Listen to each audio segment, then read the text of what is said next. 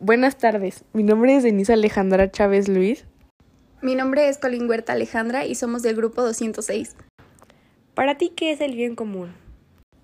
Para mí el bien común es todo aquel donde no hay exclusión del consumo, es decir, todas las personas de la comunidad pueden utilizarlo y sacar beneficio de él.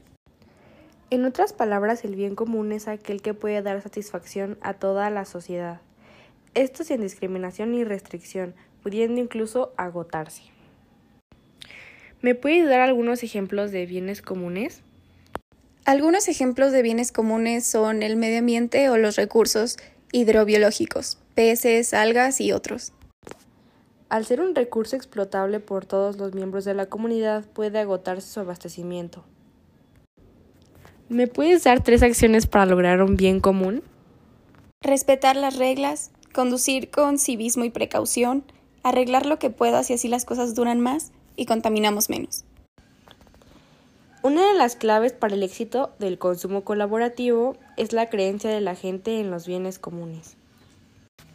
Según tu opinión, ¿cómo es una sociedad basada en los bienes comunes? En mi opinión, una sociedad basada en los bienes comunes es aquella donde las políticas y valores han evolucionado y se han apartado de la sociedad basada en los mercados.